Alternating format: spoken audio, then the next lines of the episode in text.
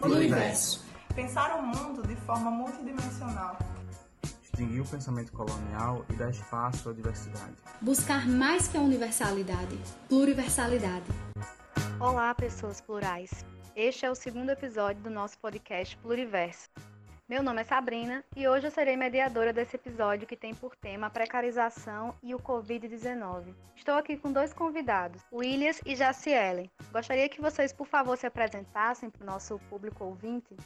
Boa tarde, boa tarde a todos, a todas que nos assistem. Meu nome é William Santos, sou aluno de biotecnologia, finalizando o curso, né? Deu uma paradinha por causa desse Covid. Eu me resumo, como eu já disse anteriormente, para os nossos amigos que estão aqui, uma bicha preta que sempre busca o seu lugar ao sol. É, bom dia, boa tarde, boa noite. Eu não sei me definir. Eu sou, eu sou uma garotinha, uma mulherão. Eu sou, eu sou isso aí. Eu tenho 21 anos ou perremidade. E eu também estou terminando o curso de biotecnologia. Eu sou uma garotinha aprendendo a viver aí. É isso aí, uma definição bem nada a ver. É, muito obrigada pela apresentação de vocês e sejam bem-vindos a esse podcast. Hoje a gente vai partir da ideia de precarização que se encontra nos estudos da filósofa Judith Butler. Mas antes da gente chegar nas nossas questões, na nossa conversa, eu queria que o público entendesse melhor o que é precarização para a Judith, né? Então, antes de dizer o que é algo precário, a Judith ela vai dizer que uma vida para a gente reconhecer uma precariedade ou um tipo de precariedade nessa vida, primeiro a gente tem que reconhecer essa vida como vida. E aí vocês ficam se perguntando, ora, mas o que é uma vida que não é reconhecida como vida? Talvez, inclusive, você que esteja ouvindo esse podcast seja uma vida que não é reconhecida como vida e nem sabe. Então, para Judite, e aí eu vou citar ela aqui rapidamente para a gente ter uma noção, a precariedade vai implicar em viver socialmente, é o fruto de que a vida de alguém está sempre de alguma forma nas mãos do outro. Por quê? Porque nós, seres humanos, necessitamos uns dos outros para poder é, podermos sobreviver. Então, nós não nascemos primeiro e em seguida nos tornamos precários, diz Judith, né? A precariedade é coincidente com o próprio nascimento. O nascimento é, por definição, precário. O que quer dizer que o fato de uma criança sobreviver ou não é importante e que sua sobrevivência depende do que poderíamos chamar de uma rede social de ajuda. Então, para ficar mais claro, a gente pode pensar em crianças que nascem em diferentes classes sociais e como a precariedade para cada uma dessas crianças vai ser diferente, vai ser distinta, porque elas vão ter uma rede social de ajuda maior ou menor para sua sobrevivência. Então, para iniciar esse programa, e estando atentos a tudo que vem acontecendo durante o coronavírus e principalmente destacando essa precariedade que vem se tornando cada vez mais evidente dentro da nossa sociedade brasileira, a gente inicia essa questão com os dois convidados. E eu gostaria que eles falassem um pouco sobre o que eles entendem por, por precariedade, como eles já experienciaram de alguma maneira é, a precariedade que lhes é colocada socialmente certo. Não é difícil falar em relação à precariedade, porque eu nasci preta, pobre, né? Então, quando você tem esses dois fatores, é, você passa por todos esses fatores de pobreza e racismo também estrutural. Você tem esse processo de precariedade, principalmente no que diz respeito a acessos, né? Se você vem de uma família mais pobre, você tem processo de precariedade no ensino, você tem, é, no caso da educação, né? Você tem é, dificuldades posteriormente emprego. Então, ser uma pessoa preta e pobre, eu acho que a precariedade ou os processos de precariedade, eles chegam primeiro em você do que qualquer outro tipo de coisa, né? Assim, no Brasil, principalmente, onde você tem um grupo muito grande de pessoas que, assim como eu, são pretos e pobres, essa precariedade ela chega primeiro na gente. Antes de você conseguir entender o que seria é, algo precário para você ou uma situação precária, ela chega primeiro, você vive essa situação e só depois de anos você começa a entender ou talvez até não, né, o que seria esse processo de precarização. Seria uma questão de reconhecimento, né, Williams, que a gente vê na Isso. sociedade. Essa dificuldade da, da própria pessoa que passa pela precariedade, inclusive às vezes reconhecer que está vivendo uma precariedade e que é uma precariedade que vem de acordo com a sua classe, com onde o lugar que você nasceu, o que você representa naquela sociedade.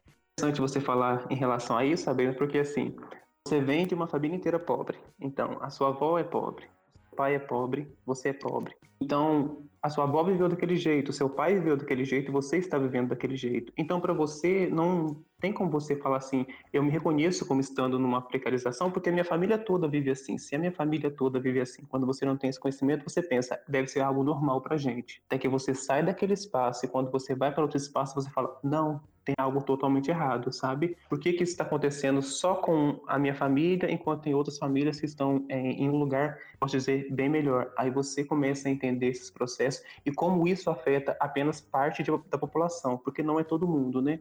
Nós não podemos dizer que estamos todos no mesmo barco, né? nós podemos dizer que estamos todos no mesmo mar, só que o barco é totalmente diferente, né? Alguns já estão afundando. Eu queria só reforçar que, tipo, é, é exatamente isso que o Williams falou, é do que eu comungo também. E eu queria só colocar a cereja no bolo com relação a esse processo de precarização da vida, no sentido de que realmente é, é o despertar para o que é isso, porque muitas vezes você está inserido, muitas vezes não, na grande maioria é, dos casos, você está inserido e você não percebe. Eu, por exemplo, eu vim começar a ter as minhas percepções quando eu fui para a universidade. E, tipo, a gente já tira por aí, porque não é todo mundo que acessa a universidade. E quando cheguei lá e me engajei em alguns grupos, eu estava numa dinâmica um dia em que o pessoal estava se abrindo com relação às, às problemáticas da família e tal. E muita gente falando, ah, meus pais separaram, minha mãe tem depressão e não sei o quê. E essa era a maior problemática das famílias. E como na minha família eu não tive isso, tipo, eu não tive pais com depressão, eu não tive pais passando por separação. Eu, fi, eu saí do, da dinâmica e disse assim, caramba, então minha família é muito boa, muito, muito perfeita, a gente não tem problemas e tal. Porque o pessoal estava se acabando de chorar, eram pessoas brancas, por causa que os grandes problemas das vidas delas eram esses problemas. E eu não estou diminuindo os problemas da vida, das vidas delas, de forma alguma. E aí, quando eu cheguei em casa, eu fui compartilhar com a pessoa que eu morava. E aí ela me conhece muito melhor. Fiz assim, mas como assim tu acha que tua vida é perfeita? Teu pai é cortador de cana, tua mãe é uma mulher que só trabalha, não tem um trabalho fora só o trabalho, só não, né? O trabalho doméstico que já é uma grande carga. E, enfim, tu, tu é a primeira a acessar a universidade, como é que tu não reconhece que, tipo assim, você tem muitos outros problemas? É... E aí foi quando eu despertei, eu já tinha 20 anos, eu acho de para ver as condições. E até hoje tipo eu despertei mas as pessoas que ficaram na minha casa elas não, elas não enxergam que elas meu pai se aposentou agora e trabalhou a vida inteira é, em, em, usina cortando cana aplicando é, herbicidas e tal. E ele não percebe que é. Ele acha que tem uma vida muito satisfeita porque ele trabalha ganha dinheiro dele mas assim são condições bem análogas à escravidão, sabe? Você sair de casa quatro e meia da manhã, chegar às cinco, cinco e meia da tarde, você almoça dentro do canavial, é uma coisa muito louca. E eu não tinha essa percepção do quão precário é isso. Só depois de 20 anos na cara foi que eu vim perceber o que é um, um que ainda existe, estava tipo dentro da minha casa, era o meu pai que estava numa situação dessa, sabe? Então eu acho que é muito isso também da gente perceber e, da, e principalmente a gente que vem de um lugar que é muito que isso é muito naturalizado, que são gerações que passaram por esses mesmos processos, a gente tem muita eu pelo menos tive muita dificuldade para perceber que aquilo é uma situação precária. E só quando eu vi outras condições assim foi que foi tipo é, a, a ficha foi começando a cair. Mas é, é uma coisa que na grande maioria dos casos, é muito naturalizado, assim. É, o Williams e Jaciele, eu, gostei, eu gostei muito da fala de vocês, porque também se conecta com a minha, porque eu também só percebi o nível de precariedade da minha família quando eu entrei na universidade. Inclusive, eu acho que porque a universidade é um lugar onde tem uma diversidade muito grande de pessoas, são muitos mundos, é bem plural. Então, você, você rompe com aquele seu micro-universo e você percebe que você está num grau de, de precariedade e, as pessoas em outro grau. E aí você vai observando os graus, né? Que vai ter gente num grau mais baixo que o seu, você vai estar tá num grau um pouco mais alto, outra pessoa vai estar tá num grau acima. Enfim, então você começa a observar que aquilo que lhe foi ensinado como natural, como aceitável para a sua vida, é, não necessariamente é, entendeu? Então você começa a perceber esse tipo de situação. E continuando nessa pauta da, dos níveis de precariedade na sociedade, a gente, eu queria discutir com vocês uma notícia que foi publicada esses dias no, na página do Quebrando o Tabu, né? Que foi um vídeo que foi publicado em uma das suas plataformas, em que uma pessoa, a Jéssica, que é uma mulher travesti e que mora atualmente na cidade de São Paulo, mas ela é, ela é de origem do Rio Grande do Norte, né? Aqui no Nordeste. E ela vai falar nesse vídeo dela que ela saiu da cidade, saiu do, da região dela, tanto por questões de sobrevivência no sentido de trabalho, mas também mais ainda por sobrevivência do seu corpo, porque ela se sentia o tempo todo atacada por ser quem ela é.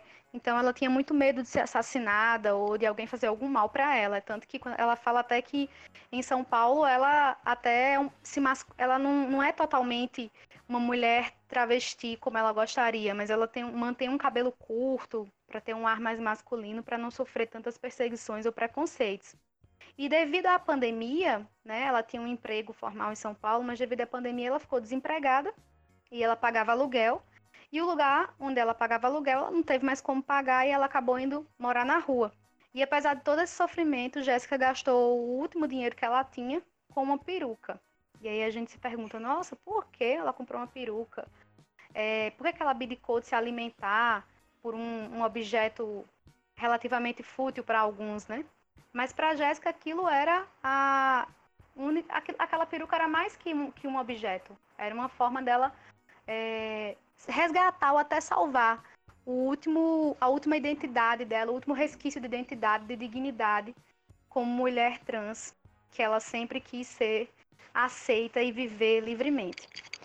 E aí a Jéssica, no final da entrevista, diz que gostaria muito de voltar para casa e fala muito da mãe dela e gostaria muito de estar com a mãe dela e tentar sobreviver sendo quem ela é. Esse é o desejo dessa mulher e que tem uma vida tão precarizada ou mais, ainda mais precarizada dentro de um contexto social de pandemia, porque ela já vem de uma precarização, que é uma precarização do preconceito social, e entra numa pandemia que precariza ainda mais a situação dela. E aí eu queria que vocês comentassem essa, essa realidade, não sei se vocês chegaram a ter acesso a essa notícia, mas queria que vocês comentassem um pouco sobre isso, com experiências pessoais ou, ou de outras pessoas que vocês conhecem que passam por uma precarização nesse sentido. Primeira coisa que eu queria dizer em relação a isso, Sabrina, é como é triste, sabe? Essa fala dela, de você ter que é, não ser quem você é no lugar, primeiro antes de falar do processo de precarização, como que você não pode ser você, não pode ser você mulher, no caso dela, é, ou qualquer outra pessoa da sigla LGBTQIA+, sabe? É uma coisa assim que você está em 2020 e é algo que dói, eu falo isso porque eu sou um, homem gay, mas uma grande diferença entre você ser um, um, homem gay e uma mulher trans, travesti ou transexual, pelo fato de que a letra T em toda a cicla sempre foi inviabilizada, né? As pessoas sempre viram pessoas trans, travestis, tá que a palavra travesti ela só tem aqui na América Latina, muitas pessoas se reconhecem como trans ou travestis, aí depende muito do seu reconhecimento mas assim a letra T ela sempre foi invisibilizada. As pesquisas mostram que 90% de pessoas trans, travestis, transexuais, elas estão em prostituição, certo?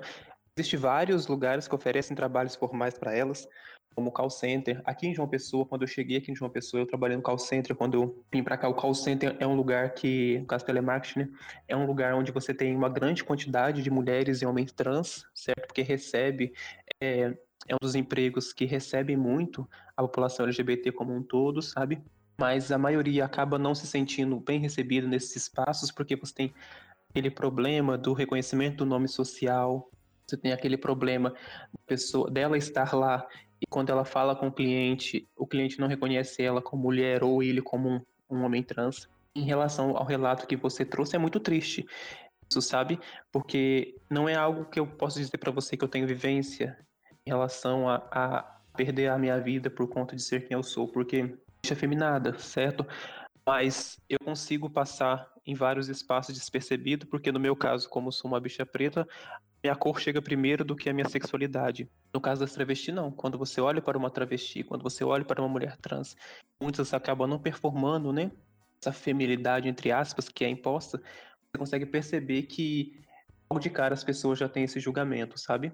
Minha fala, é, se eu fosse puxar em relação à realidade, eu teria que falar mais em relação ao homem gay afeminado, sabe? É, como que isso também afeta no processo de precarização do trabalho, por exemplo, onde você não pode ser afeminado em determinados trabalhos, onde as pessoas colocam você em determinados trabalhos. Você é afeminado, automaticamente você tem que estar em alguns locais onde ser afeminado é aceitável. Você consegue compreender em relação a isso que, como mulher cis, acredito que você não tenha passado por isso, ou as pessoas que nos ouvem, homem ou mulheres cis, mas você tem que ter comportamentos naquele lugar para que você é, não vire piadinha, no caso dela, para que você seja morta, dependendo desses espaços. Então, assim, vi o vídeo, é um vídeo, assim, ele é extremamente triste. As pessoas precisam entender que isso acontece no Brasil há muitos anos, sabe? As pessoas não respeitam mulheres trans, as pessoas não respeitam homens trans, pessoas não dão espaço para elas. Nós temos várias empresas aí fazendo propaganda no mês de julho todo, junho todo, virou o mês, as empresas não querem saber, não abrem esses espaços. Então, quando eu cheguei aqui em João Pessoa e eu vi que o call center estava é, oferecendo essa vagas, eu achei interessante. Só que o número de mulheres trans, travestis e homens trans era baixo. Eles diziam o seguinte, eles, elas diziam, né? Mulheres trans diziam que, apesar da empresa estar oferecendo esse trabalho para elas, eles não haviam treinado o seu pessoal para recebê-las. Então, elas, é, às vezes, que era colega de trabalho, não tratava ela no feminino, não reconhecia ela como mulher trans, aí isso acaba afastando. É vantajoso por um lado, porque a empresa está tentando trazer, mas a empresa, as empresas elas precisam também é, se politizar em relação a isso, sabe? Chamar pessoas trans para poder palestrar dentro da sua empresa, chamar pessoas trans para poder conhecer o espaço, e não só no mês de junho, sabe? Essas pessoas trans estão aí 12 meses durante o ano, chame elas para outras coisas, não só direcionado a causas LGBTs, também a causas, mas para outras coisas. Nós temos agora grandes mulheres trans é, que estão fazendo faculdade, conseguiram isso, que estão fazendo mestrado e doutorado. Então você tem uma gama de pessoas trans que podem melhorar empresas, que podem melhorar universidades, que podem ajudar vocês, me ajudar também entender o lado delas, sabe? Eu acho que está só precisando é, as pessoas perceberem isso, que existe mulheres trans e travestis que estão na prostituição por falta de opção. A maioria está por falta de opção. Isso pode ser mudado quando o mercado começar a recebê-las né, e tratá-las como elas realmente merecem, né, como mulheres que elas Pois é, e eu queria só complementar de que, assim, essas pessoas, elas sempre existiram, né, como, como muitas outras lutas sempre existiram, e hoje a gente percebe muito que as empresas elas começaram muito pelas, pelas mídias sociais, né? As empresas começaram a abraçar algumas pautas para, enfim, muito pela reputação delas. É, muito, muito disso que o Williams falou agora, junho, a, as empresas fazendo pauta, trocando o ícone da, da, com a, as cores da bandeira é, nas redes sociais e tal, e aí o, o mês passa e, e o espaço de, dessas pessoas nessa, nessas empresas, eles não, eles não são garantidos. Inclusive, na, na, no local onde eu faço parte, eu já fiz, eu já fiz, já levei essa crítica para as pessoas que estão um pouco acima de mim, sabe? De que, porque agora muito se fala sobre diversidade e tal, mas é muito no, no, no, no na parada do marketing. Não tem muito, tipo, se você quer realmente abrir espaço para essas pessoas, não é abrir espaço de todo jeito. Tipo, as pessoas que ali estão, elas precisam ser também é, preparadas para entender o que é esse, esse ambiente diverso, porque a gente sabe que a maioria dos espaços das empresas são de, em sua maioria, homens, cis, e aí essas pessoas muito provavelmente não vão estar preparadas para ver, conviver com a diversidade. Então, isso é uma coisa que muito me preocupa também, é, de onde é que a sociedade sempre colocou é, é, essas pessoas, homens trans, mulheres trans, enfim, eu me preocupo muito com como é que eu vou falar, isso é uma coisa que eu acho que não é, não é uma, um, uma preocupação só minha, tipo, eu tenho muito medo de falar as coisas erradas, tipo, não sei, de, as, as nomenclaturas, e eu acho que isso é algo que a gente tem que se policiar e buscar aprender mesmo, eu sei que você ouvinte também deve ter essa preocupação,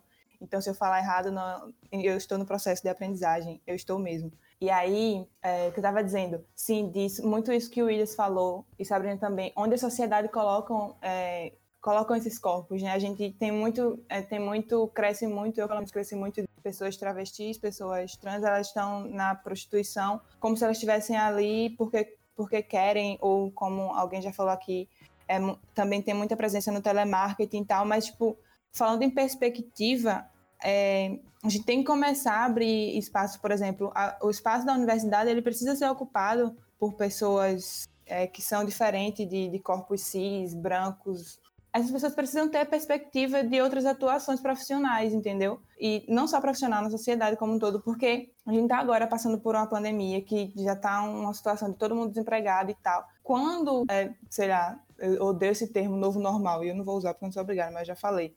Mas, enfim, quando a, pande a pandemia passar, o cenário vai ser muito, ainda mais caótico no sentido econômico, profissional. E aí, o que é que a gente vai fazer para, tipo, é, colocar essas pessoas que já eram desde, desde sempre é, marginalizadas, colocadas de escanteio? Sabe que, como é que a gente vai se preocupar para inserir esse pessoal que já saiu é, de, do interior, enfim, de outras regiões, para acessar outros espaços e conseguir um emprego ou outro, sendo que o seu corpo ele, ele é visto como um corpo que não merece estar num, num cargo profissional ou numa situação digna. Então, isso é muito da gente se preocupar e se sensibilizar e tentar sempre está fazendo críticas e com aquele teste de pescoço que foi, eu aprendi sobre esse teste muito com relação ao racismo, mas ele se aplica a tudo, sabe? Porque a gente precisa ver o ambiente, se, por exemplo, na empresa que eu tô, ele é realmente diverso, ou é só no marketing. Então, é, é isso que eu acho, a gente tem que estar 100%, 100 atento, atentas. Só completando a frase, ao que a Jaciele disse, é bastante importante, porque tanto eu como a Jaciele nós viemos de empresa, né? E ela citou em relação ao teste do pescoço, e eu gostaria que os ouvintes fizessem esse teste do pescoço. Quando você entra no local de trabalho, quando você é recepcionado, você procura olhar. O teste do pescoço é você procurar ao redor como são as pessoas que estão ao seu redor. Então, veja se os ambientes que você frequenta. Tem uma travesti no ambiente que você frequenta? Você já foi atendido por uma travesti, por uma mulher trans, por um homem trans? Você não foi atendido, por que, que não tem essas pessoas nesse espaço? Elas possuem as mesmas capacidades que eu, a mesma capacidade, até mais capacidade que muita gente, sabe? Por que, que com currículos ótimos e por que, que essas mulheres não ocupam esse espaço, esses homens trans não estão ocupando esse espaço? E quando você passa numa perimetral da vida, quando você passa numa BR da vida, uma fileira de pessoas. Por que, que elas estão lá e não estão no atendimento para você? Por que, que você não tem uma médica travesti, um médico, homem trans, sabe, lhe atendendo? Por que você não tem um professor ou uma professora? A UFB ela foi pioneira, porque nós temos aqui na UFB, talvez muitos não saibam, a primeira professora trans que dá aula em, acho que acredito que em areia. Nós temos aqui, certo? Então, que estão ocupando esses espaços, sabe? Por que que não tem mais? Então, começar a fazer esse teste de pescoço, e isso você pode levar até mais do que é, realmente, não só em relação a pessoas LGBTQs como um todo, mas também a, a outros ambientes como pessoas negras. Onde estão as pessoas negras? Onde estão as mulheres em algumas empresas? E como o GCL trouxe em relação à parte do marketing, é o que mais acontece. É, o mês de junho ele é ótimo para marketing, para todas as empresas dizerem que sim, nós aceitamos a diversidade, nossa empresa aceita, certo? Quando você entra numa empresa, entra num escritório, por exemplo, você vê, ah, pessoal, aqui tem aqui tem lésbicas trabalhando, tem bissexuais, pronto, nós temos diversidade. Mas falta, falta pluralidade. Ah, tem um gay trabalhando? Tem. E como é esse gay? Ele é o, entre aspas, o gay aceitável, que seria o gay branco de barba, que algumas pessoas, abre aspas, diz que não parece que isso não é elogio, tá, gente? Deixar isso bem claro. E essas, essas mulheres lésbicas, como elas são? Elas são diversificadas? Elas são, corpos diversos? Então, esse teste do pescoço também é importante. Tem diversidade, ótimo, mas tem pluralidade de corpos. Talvez também precise disso em vários ambientes. Afinal, pluriverso, pluriverso, pluriverso sua empresa, pluriverso os ambientes que você frequenta.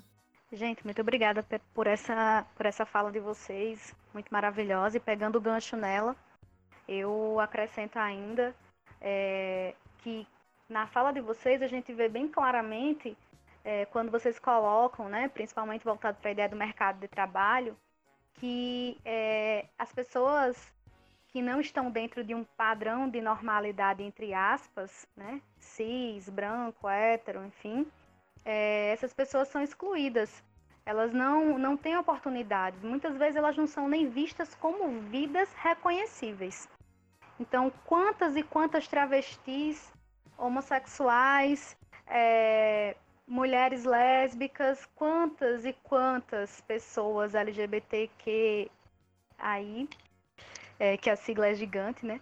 É, mas todas elas, né, são mortas no Brasil e elas não não tem nenhum, nenhum, nenhum sequer, nenhuma comoção pública, sabe?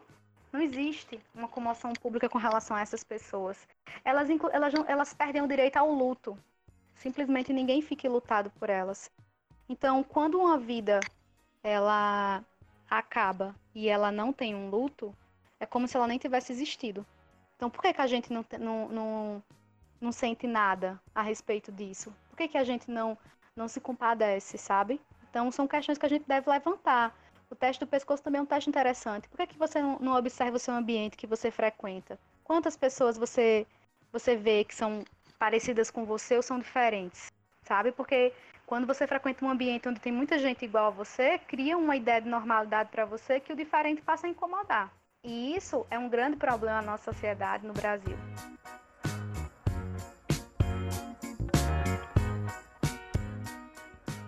Então, mudando um pouco aqui de discussão, né? Eu queria falar de um assunto com vocês, que é um assunto que vocês, como alunos da UFPB, conhecem muito bem. E eu queria que a gente comentasse um pouco sobre isso também, que é mais uma forma da, do Covid-19 ele impactar na vida das pessoas. Então, a Ecolanches, né, é uma lanchonete, para quem não sabe, que existe na UFPB, no Campus 1, na Universidade Federal da Paraíba, no Campus 1, e que fica é, na central de aulas, né, ali próximo à central de aulas.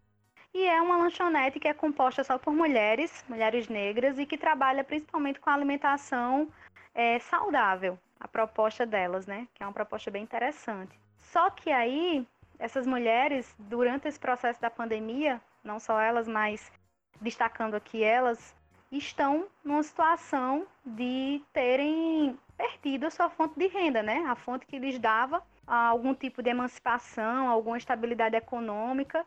Diante disso, a gente começa a perceber, né, por que, que apesar de, de, a gente saber que o governo federal se mobilizou para fazer um auxílio emergencial, mas mesmo assim é um auxílio que a mídia o tempo todo vem mostrando para a gente o quanto ele é problemático, porque não chega a todo mundo, demora semanas e semanas, é uma dificuldade imensa para as pessoas terem acesso, para as pessoas sacarem o dinheiro, para as pessoas poderem, enfim, fazer alguma coisa com esse dinheiro. E diante disso, né, também a gente tem o Sistema Único de Saúde, de Saúde o SUS, que está aí em alguns estados extrapolando né, a sua capacidade. É, algumas cidades no Ceará, por exemplo, atualmente, elas não têm vagas para mais ninguém. Recentemente vi um vídeo de um prefeito numa cidade no estado do Ceará, em que ele dizia que não tinha vaga nem para rico nem, pra, nem para pobre, porque simplesmente estava superlotado. Então você tem pessoas que vão perder sua fonte de renda e que vão precisar, né, assim como essas mulheres, fazerem outros tipos de atividade e vão se submeter a risco para isso. Ou vão passar pelas piores necessidades é, e perder, inclusive, como no caso da Jéssica, perdeu a casa que morava. Então, eu queria que a gente debatesse um pouco sobre isso. Por que, que, que a gente pensasse, inclusive, sobre isso, né? Por que, que, que, que o Estado ele não se preocupa em criar políticas públicas para proteger e reconhecer essas pessoas, para poder dar a elas um pouco de dignidade. Porque por mais que a gente saiba que existem algumas políticas sociais, mas elas são extremamente falhas. Não há um reconhecimento social total. Muita gente é, já chamou vários programas do governo de esmola, sendo que para aquela pessoa que tem um nível de precarização da vida bem menor, pode ser uma esmola, mas para quem está numa situação de precarização grande, aquilo é a sobrevivência. E principalmente para as pessoas negras no Brasil. E quando a gente fala em pessoas negras no Brasil, a gente sabe que o nível de precarização delas é ainda maior. Quando se trata de uma mulher negra, aí é que a coisa fica mais complicada ainda. Então, eu gostaria que vocês comentassem um pouco sobre isso. É, na primeira vez que eu ouvi falar, assim, é, na, nas militâncias da vida, que eu acompanho, quando eu vi falarem assim, é, desemprego é um projeto. de, do governo, tipo, é um projeto político. Desemprego é um projeto político. Eu fiquei assim, isso não faz o menor sentido na minha cabeça. Por que, por que desemprego? Que é uma coisa que todo político que quer dar uma de, de, de popular e tal, que, que quer acessar a popularidade na sociedade, ele vai falar que vai acabar com o desemprego, vai acabar com a corrupção, etc e tal, porque é, o, o desemprego ele seria um projeto político. E só agora isso vem fazendo sentido para mim, porque é, lendo outras coisas, vendo outras referências, eu comecei a entender o porquê do, do desemprego ser um projeto de fato, porque quando você coloca as pessoas sem condição nenhuma de, de, de sobreviver assim no, com o mínimo de dignidade, é, essas pessoas elas vão começar a aceitar qualquer coisa para poder ter como comer, para poder ter como pagar o aluguel de uma casa para morar. Então, é, quando a gente vê assim é, tudo que está acontecendo agora no Brasil e e as coisas começam a fazer mais sentido, porque. E muito também se tem a romantização de que é, a mulher, principalmente a mulher negra, ela, ela vai dar um jeito, ela vai assim, vai se virar, vai, vai se reinventar. E tudo que foi falado agora, que eu tenho uns discursos que muito me, me, me, me incomodam, que é se reinvente, se não sei o quê, observe onde você está, empreenda, nananã, E sendo que, assim, as condições para se reinventar se, é, é, assim, são totalmente. É, uma mulher negra que está na periferia, as condições que ela tem de se reinventar, a, a, a, mulher negra que trabalhava na Ecolanches, as condições que ela tem de se reinventar em meio à pandemia é extremamente diferente das condições que, sei lá, uma empreendedora branca lá no Bessa, que tinha sua lojinha de, de roupas, pode se reinventar. São condições de se reinventar totalmente diferentes. Então, quando a gente, quando a gente vê um país que, tipo assim, é, quer mesmo que a gente, que, que os seus jovens tenham formação técnica e não é, graduação de nível superior e tal, para que essa, essa mesma juventude ela vá servir de, de mão de obra para o sistema, começa a fazer sentido. Começa mesmo, é porque a gente quer, quer criar uma grande, uma grande massa que, pode, que vá trabalhar no que seja para trabalhar, num trabalho repetitivo e tal. Não quer que a gente pense intelectualmente, não quer que, que se tenha essa formação intelectual no país mesmo, sabe? E, e falando, o meu sonho, eu, eu durmo, mentira, eu não, eu, não, eu não durmo e sonho com isso, mas assim, o meu sonho acordado é que é eu acho que é Angela Davis que fala que quando a mulher negra ela, ela se movimenta, toda a sociedade se movimenta. Então eu quero viver para ver a mulher negra é, se movimentar de uma forma. Não que, não que nós não venhamos nos movimentando, mas fazer algo realmente assim, não sei, eu queria que algo tipo nível, nível pandemia, uma coisa que vem e acontece e muita coisa muda ou não muda, não sei, porque a pandemia muita coisa não está mudando. Vocês estão entendendo, né, ouvintes? É, dá para entender pelo meu tom de voz. Que é porque muitos desses discursos que, que se falam assim de, de como se dá para se reinventar no, em meio às, às, em meio às turbulências, em meio às crises, velho, isso não se aplica para a gente, entendeu? Não se aplica mesmo. E eu não, não, não, vou, não consigo aqui dizer A, B, C como não se aplica, porque, enfim, eu acho que só vivendo para saber. Outra coisa que eu queria pontuar para passar a palavra à minha querida Rainha Williams é que uma coisa, velho, que eu observei muito aqui onde eu tô, porque eu tô no interior, deve estar tá fazendo barulho de chuva, me perdoe. É, mas tá uma delícia. É que, por exemplo, auxílio emergencial. Foi a primeira vez que muitas mulheres na minha família tiveram como pegar em dinheiro. Vocês têm noção do que é isso? Tipo assim, tem uma quantidade de dinheiro para pegar, tipo, para dizer que é sua. E eu fiquei assim, minha Nossa Senhora, como eu não percebi isso, sabe? Porque é muito normal ainda, tipo, eu sei que muito o cenário já mudou em muitos espaços, tipo, a mulher já conseguiu acessar o mercado de trabalho e tal. Apesar que a gente sabe que a mulher negra e a mulher branca, assim, ser mulher já é diferente acessar o mercado de trabalho, mas a gente sabe que onde a mulher negra está frequentando o mercado de trabalho, em sua maioria, é em, em posição de servir e não ser servida. Mas o que eu queria pontuar é que muita ainda, muita, muita, muita mulher, tipo, a minha mãe, a maioria das minhas tias, é, foi uma das primeiras vezes na, nas vidas delas que elas, tipo assim, tinham dinheiro para chamar dela. E elas não tinham noção de que elas estavam tendo esse dinheiro porque a gente está vivendo uma pandemia. E até, aí eu até tentei pontuar algumas vezes. Assim, gente, é, esse dinheiro. Eu, eu, sei que tem um lance que já é muito antigo de tipo renda básica é, universal, muito antes da pandemia. Eu, eu não sabia que esse, essa luta existia, mas ela existia. E que se, eu não sei se tem outros países renda básica, mas enfim, o que eu queria dizer é que a, as pessoas ficaram encantadas, as mulheres da minha família ficaram encantadas por poder estar recebendo esse dinheiro, compravam, compraram móveis. E eu sei que a realidade de muita mulher por aí, tá ligado? Por isso que eu tô falando isso. Que pegou o dinheiro e não foi para tipo, porque a gente que tá aqui no interior, assim, a gente tem uns casos outros, mas não é tão grave. Tipo, essas pessoas não pegaram dinheiro para guardar e para se resguardar e tal. Elas pegaram dinheiro, meu amigo. Elas foram fazer reforma na casa delas. Elas foram comprar os móveis que elas queriam e os maridos não podiam pagar, tá ligado? Porque é a mulher que está ainda em condição de ser a dona de casa, nanã, nanã. E quando elas tiveram a chance de pegar o dinheiro, elas foram fazer o que elas queriam fazer e não podiam. Infelizmente ainda foi mobiliar a casa, mas tipo, se fossem em outras condições, sei lá, acho que elas iam ajeitar o cabelo, comprar uma roupa, porque tipo, era o dinheiro delas, tá ligado? O que eu tô querendo pontuar aqui é que, tipo assim, 2020 tem muita mulher que tá tendo dinheiro na mão só agora, tipo assim, dinheiro para dizer que é delas. E isso é muito foda. Não sei se estou conseguindo deixar o como isso é foda, mas, tipo, é muito foda perceber. Porque eu tenho 21 anos. Eu, eu, eu já recebo salário desde quando eu tenho 20. E aí, tipo, foi muito, foi muito. Eu, eu senti a felicidade que é você ter um dinheiro que pra dizer que é seu. Sendo que ao mesmo tempo eu tenho um monte de mulher na minha família que vai morrer e, tipo, não vai saber o que é ter o seu salário, tá ligado? E poder gastar o seu dinheiro com o que quiser gastar. Porque o dinheiro que minha mãe gasta aqui em casa é o dinheiro que meu pai trabalha, que ela tem que fazer. Ela administra, ela administra, mas, tipo, ela não compra o que ela quer comprar. Ela compra o que, tipo, o necessário e o que meu pai deixar. Então, é, é isso. Eu falei aqui cinco minutos, me perdoem, é, passa a palavra.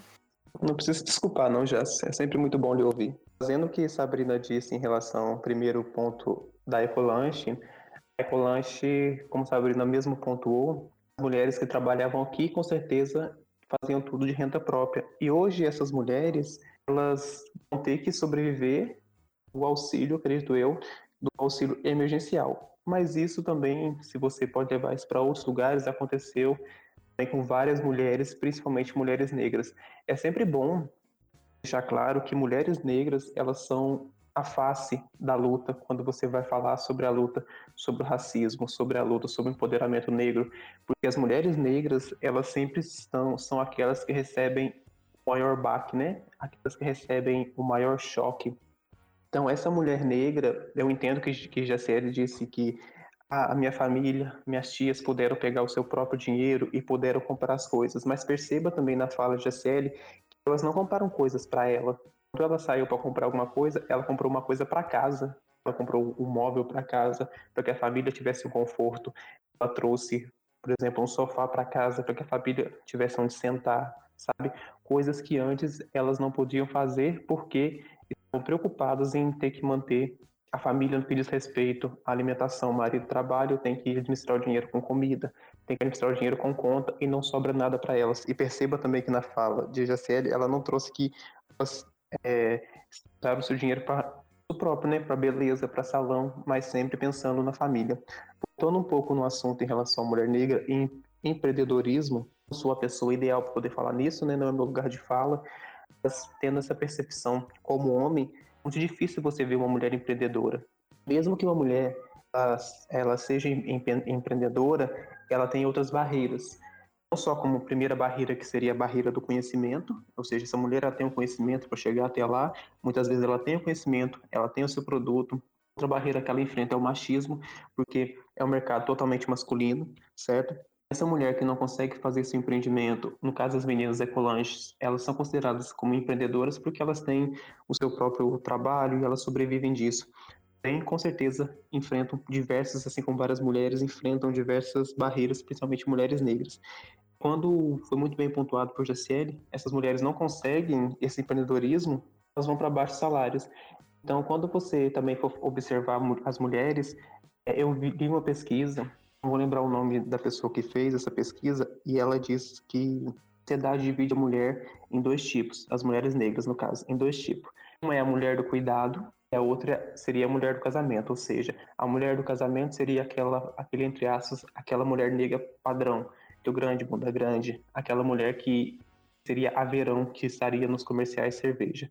A outra mulher que seria todas aquelas mulheres que não seriam as mulheres verão, estariam nesse processo de ser uma mulher que está fadada ao cuidado.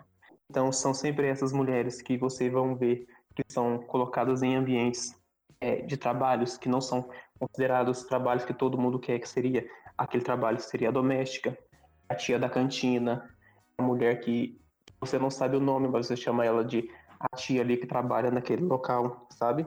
As mulheres que não são lembradas. Essa pandemia, ela colocou essas mulheres que não são lembradas por muitos, como Sabino mesmo disse, que não têm a sua vida válida. Muitas vezes são essas mulheres que estão cuidando dos seus filhos, às vezes mais de um, dos seus sobrinhos, dos seus primos. E ter essas mulheres sobrevivendo com um valor de 600 reais, se você parar para pensar, não é nem algo salubre. Então, o que, que essas mulheres acabam fazendo? Muitas delas acabam recebendo esse dinheiro de 600 reais, mas mesmo assim, elas ainda continuam trabalhando na faxina, mesmo em quarentena, porque quando a gente pensar em quarentena, vocês têm que entender que a, a quarentena ela é algo obrigatório, mas tem pessoas que não estão cumprindo a quarentena porque elas não querem, então tem, existem pessoas que não estão cumprindo a quarentena porque elas não podem. Então você pensa numa família, vou dar um exemplo, trazendo para minha família, no caso você tem uma avó com duas filhas e todas as filhas elas possuem filhos, ou seja, uma casa que você tem uma média de oito pessoas, onde você vai sobreviver com o valor de 600 reais. Essa mulher negra, considerada socialmente como mulher do cuidado, é ela que está administrando esses 600 reais. Uma casa com tantas pessoas, ela não vai conseguir administrar. Então, ela acaba plano na quarentena para trabalhar de limpeza, poder manter a sua família. Então, essas mulheres, elas são a cara quando você fala da luta contra o racismo, quando você fala da luta em relação as mulheres. Essa mulher, ela, com certeza, ela queria ser empreendedora, ela queria ter sua boutique num bairro chique, ela queria estar com seus, seus filhos em uma escola, não queria estar morando num bairro periférico. Mas como uma mulher com um salário de 600 reais, mais uma faxina que ela vai fazer e ela ganha 80 reais numa faxina que ela faz numa, numa mansão num bairro rico, que essa mulher ela vai é, ser empreendedora? Sabe? A sociedade ela coloca mais barreiras para mulheres negras do que para homens negros respeito ao empreendedorismo, você vê muitas empresas falando sim, você tem que ser empreendedora, você tem que empreender, ótimo, mas a, empresa, a mesma empresa não te dá ferramenta, e quando ela não te dá ferramenta, ela também não te dá oportunidade. Então fica uma fala muito bonita no papel, muito linda, essa mulher falando que ela precisa ser empreendedora, mas ela não tem espaço. Não tem espaço para poder crescer, ela não tem espaço para poder mudar a realidade dela. E muitas daquelas mulheres conseguiram mudar a sua realidade, que se é, darem empreendedoras, a gente traz no, no assunto empreendedorismo, elas têm que se provar duas, três, quatro vezes melhores do que, tá, do que estão lá. E uma coisa que, que colocaram que eu achei bastante interessante é que eu vi num vídeo da Gabi de Pretas o assunto de empoderamento, e mais uma vez não é meu lugar de fala, eu estou apenas repetindo o que eu ouvi. É muito interessante, espero programa é, traga mulher, mulheres negras só para poder falar sobre isso e em relação também ao empoderamento, né? A gente sempre coloca que a mulher tem que ser empoderada, empoderada, empoderada.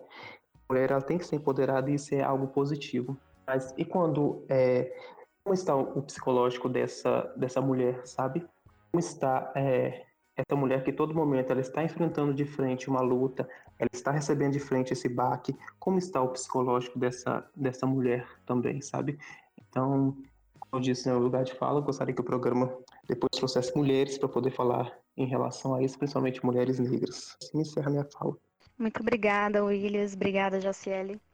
É, as pontuações que vocês fizeram são maravilhosas, bastante pertinentes. É, eu queria aqui comentar duas coisas, né? Primeiro, a pontuação de Jaciele, quando ela vai falar do, das mulheres da família dela que estão pela primeira vez tendo o direito, acesso a ter o seu próprio dinheiro através desse auxílio, isso me lembra muito também os estudos que foram feitos quando o Bolsa Família foi implantado, né? Que é, houve estudos que foram ouvir mulheres que começaram a receber o Bolsa Família, né? Inclusive porque o Bolsa Família ele é algo que é titular da mulher da família, né? Até porque sempre o homem é que tem o trabalho e que tem o dinheiro. Então, muitas vezes essas mulheres acabam nunca tendo um dinheiro para si, nunca podendo comprar nada para si, sempre administrando o pouco que tem com a alimentação da família. E às vezes muito mal. Então, no, quando eu me lembro de um relato de uma mulher que ela vai dizer que é a primeira vez que ela pôde comprar e usar um batom da Avon, que era o sonho dela comprar um batom da Avon, mas ela não tinha dinheiro e o marido dela também nunca daria dinheiro a ela para isso. Então, assim, a gente vê aí para alguns uma coisa tão pequena que chamam de esmola e tudo mais, mas para outros é um empoderamento, é um reconhecimento daquela, daquela pessoa como sendo uma pessoa, porque muitas vezes a gente acha que é uma futilidade, é uma vaidade você comprar um batom, você comprar um creme para o seu cabelo, enfim, você comprar um sabonete para o rosto, mas para algumas mulheres que nunca tiveram acesso a isso, é como se elas recuperassem a ideia de ser uma pessoa, sabe? Parece muito pouco ser uma pessoa é, definida por essas questões, por esses objetos. Mas é isso. Então você vê aí os níveis de precariedade como são distintos. Como são distintos do que a gente vinha falando desde o início, dos níveis de precariedade, né? Como eles vão se colocando de maneira muito distinta. Quando o Willis vai colocar algumas pessoas não estão fazendo pandemia, não estão fazendo quarentena porque não podem. Muito, eu conheço muita gente, classe média alta, que fica o tempo todo reclamando da vida porque está em quarentena, porque está chato, porque não sei o quê, porque não sei o quê, porque estou precisando de psicólogo, porque estou tomando remédio, porque não sei o quê.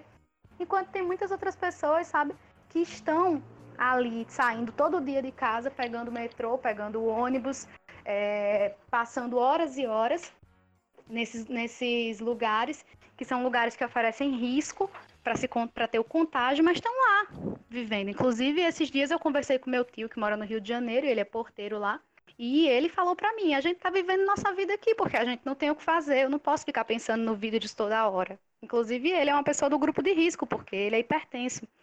E ele está lá vivendo a vida dele e tentando sobreviver, né? Porque é uma escolha que é colocada para esses sujeitos que vivem numa situação de mais precariedade, muito cruel, que é você ou você vai trabalhar para você ter o dinheiro da sua família, para você ter o dinheiro de alimentar a sua família, ou você vai ficar em casa trancado para preservar a sua saúde. Só que como é que você preserva uma saúde se você não tem como sobreviver, né? Então é uma realidade bastante cruel.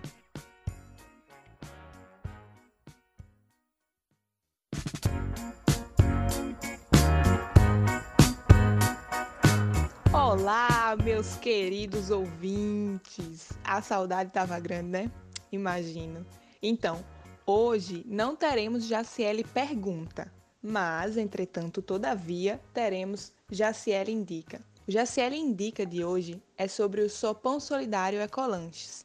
A Ecolanches é um projeto da incubadora de empreendimentos solidários da UFPB que a gente citou durante o programa. E aí, a Ecolanches, há cinco anos, se dedica à formação profissional e cidadã de moradores da comunidade São Rafael. Da lanchonete, que é localizada no campus 1 da UFPB, elas produziam e comercializavam alimentos saudáveis, gerando renda com base nos princípios da economia solidária e da segurança nutricional. Entretanto, durante toda essa situação de pandemia, as trabalhadoras da Ecolanche, assim como muitos outros moradores da comunidade São Rafael, têm enfrentado grandes dificuldades devido à redução nas rendas familiares. E o projeto Sopão Solidário foi pensado nisso, essa campanha visa arrecadar recursos para que as trabalhadoras da Ecolanches possam produzir refeições e garantir alimentos para elas e outros moradores da comunidade. Então, se liga no nosso Instagram que a gente vai liberar por lá mais links e informações de como você pode colaborar com esse projeto do Sopão Solidário Ecolanches, tá bem? Gostaram do Jaciel Indica de hoje? Então, semana que vem a gente vai ter o nosso Jaciel Pergunta de lei, prometo. Até a próxima! Bem, eu quero agradecer aos participantes hoje, né, desse podcast. Eu adorei estar com vocês, discutir esse assunto, que é um assunto que eu gosto muito, particularmente, que eu venho me dedicando a estudar cada vez mais. Agradecer aos ouvintes que tiveram paciência de ficar conosco até agora e dizer que até o próximo né, podcast e que vocês continuem acompanhando. Tchau, gente. Obrigada. Beijão a todos. Tchau, tchau. Tchau.